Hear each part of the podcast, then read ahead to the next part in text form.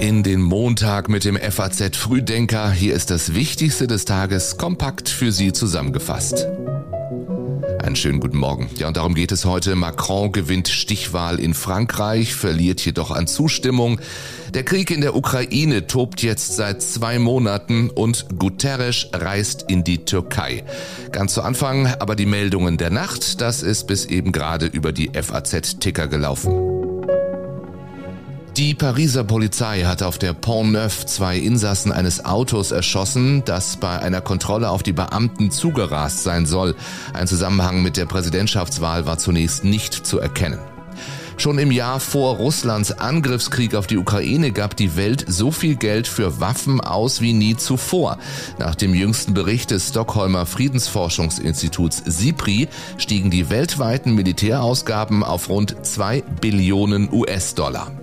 Und das Robert Koch Institut meldete einen Rückgang der 7-Tage-Inzidenz auf 790,8 und eine leicht fallende Zahl der Neuinfektionen. Weitere sechs Menschen starben im Zusammenhang mit dem Coronavirus. Den Frühdenker hat Tatjana Held heute geschrieben, stellvertretende Leiterin Nachrichten und Politik auf faz.net. Ich bin Jan Malte Andresen und Ihnen allen jetzt schon mal einen guten Start in die neue Woche. Es war nicht weniger als ein Referendum über Europa. So hat Emmanuel Macron die Stichwahl um das Präsidentenamt hier selbst genannt. Entsprechend haben viele in Europa auf das Ergebnis gewartet, das nach Schließung der Wahllokale um 20 Uhr so klang. Emmanuel Macron 58,2 58,2 Prozent für Emmanuel Macron und großer Jubel seiner Anhänger, die sich vom Eiffelturm versammelt hatten. Das vorläufige amtliche Endergebnis heute früh weicht davon kaum ab. 58,5 Prozent sind es für Macron. Das sind zwar gut sieben Prozent weniger als bei der letzten Stichwahl vor fünf Jahren.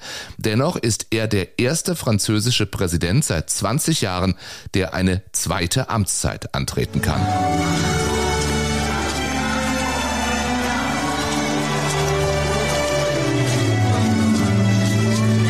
Freude schöner Götterfunken erklingt dann am späten Abend vorm Eiffelturm, als Emmanuel Macron zur Bühne schreitet und sein Wahlergebnis so einordnet.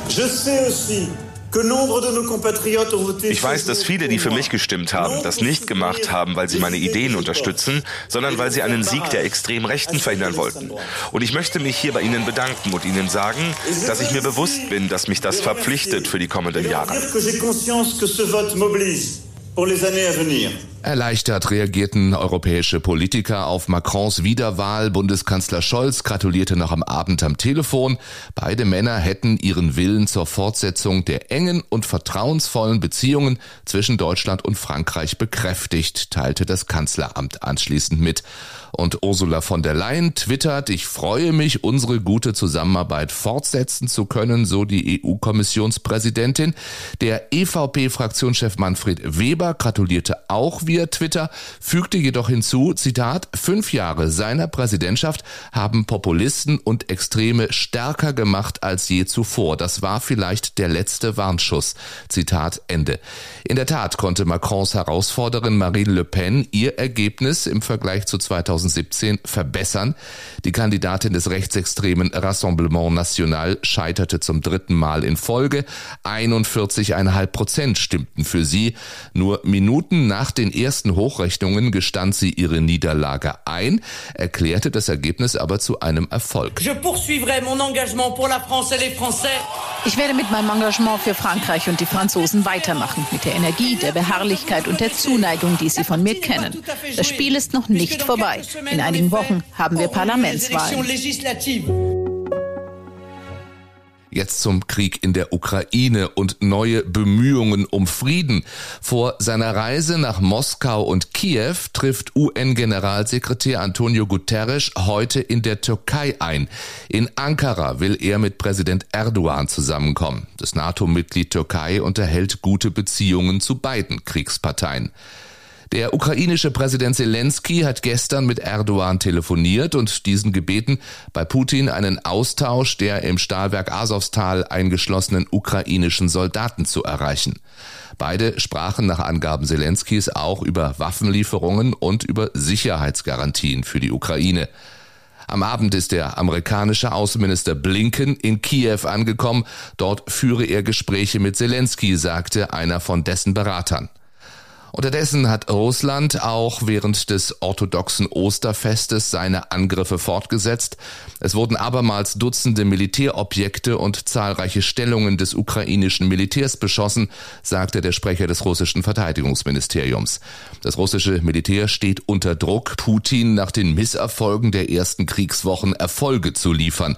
Aber diese Erfolge lassen auf sich warten. Die bislang einzige ukrainische Gebietshauptstadt, die Russland nach dem Überfall erobern konnte, ist Cherson.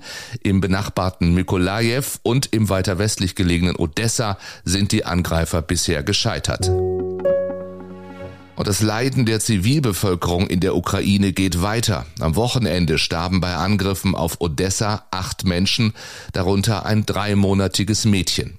Der Vater des Kindes postete auf Instagram ein Bild seiner kleinen Tochter auf den Armen der lächelnden Mutter. Sie und die Großmutter wurden ebenfalls getötet. Ihr seid in unseren Herzen, schrieb der Vater. Nach Angaben der Vereinten Nationen sind 4,7 Millionen Menschen bislang aus der Ukraine geflohen, der Großteil von ihnen Frauen und Kinder. Etwas mehr als sieben Millionen sind innerhalb der Ukraine auf der Flucht, 13 Millionen halten sich demnach in schwer zu erreichenden Regionen auf. In Deutschland hat die Bundespolizei bis gestern die Einreise von mehr als 376.000 Menschen aus der Ukraine registriert. Die genaue Zahl der Kriegsflüchtlinge dürfte jedoch höher liegen. Auch deswegen kommen heute im Kanzleramt erstmals staatliche Akteure und ehrenamtliche Helfer in großer Runde zusammen. Roundtable Hashtag Ukraine heißt dieses Treffen. Ziel ist die Verteilung, Unterbringung und Arbeitsmarktintegration der Geflüchteten bestmöglich zu organisieren. Zudem soll es um Fragen wie Kinderbetreuung und Schulbildung gehen. Ich habe natürlich einen riesen Respekt vor dieser Aufgabe und ähm, da liegt einiges vor mir. Aber ich bin bereit und ich freue mich auch sehr auf diese Aufgabe. Das sagte die Frau, die neue Bundesfamilienministerin werden soll, als die Nachricht kurz vor Ostern der Öffentlichkeit präsentiert wurde. Heute tritt die Grüne Lisa Paus ihr Amt an, gleich nachdem der Bundespräsident ihrer Vorgängerin Anne Spiegel die Entlassungsurkunde überreicht hat. Dass nun die Finanzpolitikerin Paus deren Nachfolger antritt, das war für viele Beobachter eine Überraschung. Als Prioritäten für ihre Amtszeit nannte sie unter anderem die Kindergrundsicherung. Mir war Kinderarmut immer ein Riesendorn im Auge. Und jetzt werden wir die Kindergrundsicherung endlich so gestalten, dass sie wirksam vor Armut schützt und ankommt. Im Fokus ihrer Politik sollen zudem Alleinerziehende stehen. Lisa Paus selbst ist seit dem Tod ihres Partners alleinerziehende Mutter.